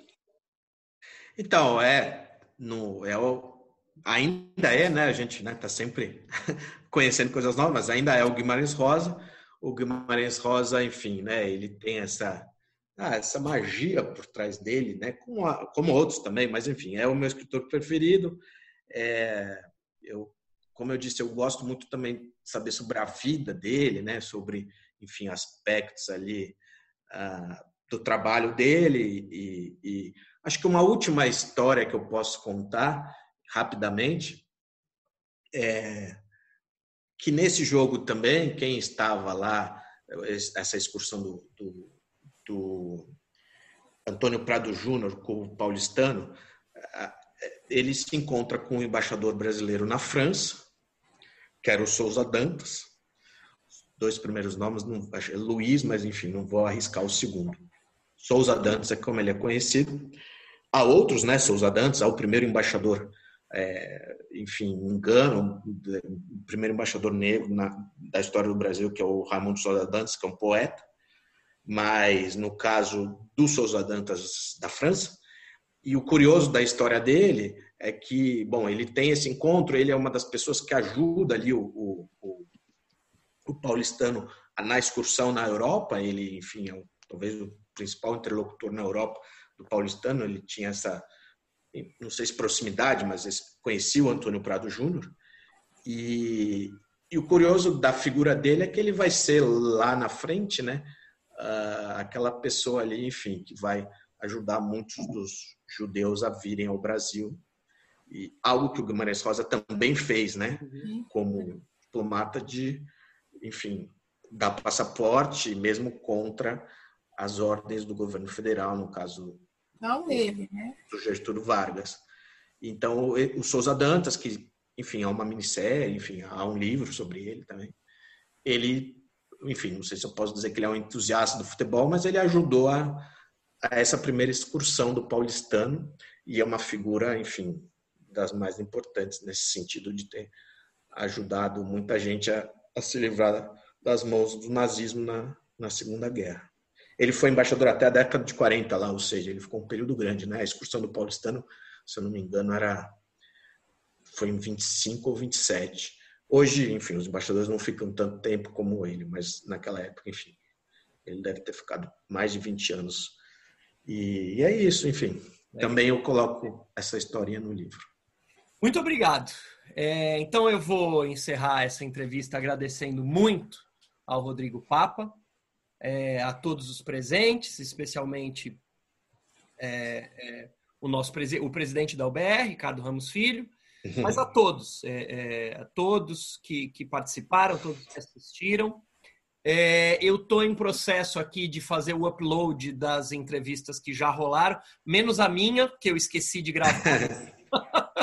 mas todas foram gravadas. Então eu, eu eu devo fazer o upload dessa entrevista em breve. Vamos ver. Eu tô, tem, tô nesse processo. Semana que vem, na mesma terça-feira, às 19 horas, a gente ainda não tem nome confirmado, mas vai confirmar ao longo da semana. Então, quem quiser Sim. acompanhar essas entrevistas da UBS, só acompanhar pelas redes sociais, tanto no Facebook quanto no, uh, no Instagram. E ontem foi aberta a nossa conta no Twitter para a gente estar ah. É, tá presente também nessa rede social. Então, eu agradeço a todos, me despeço. Boa noite a todos e muito obrigado pela presença aqui. Muito obrigado. Obrigado, gente. Obrigado. Um abraço. Ah, boa noite.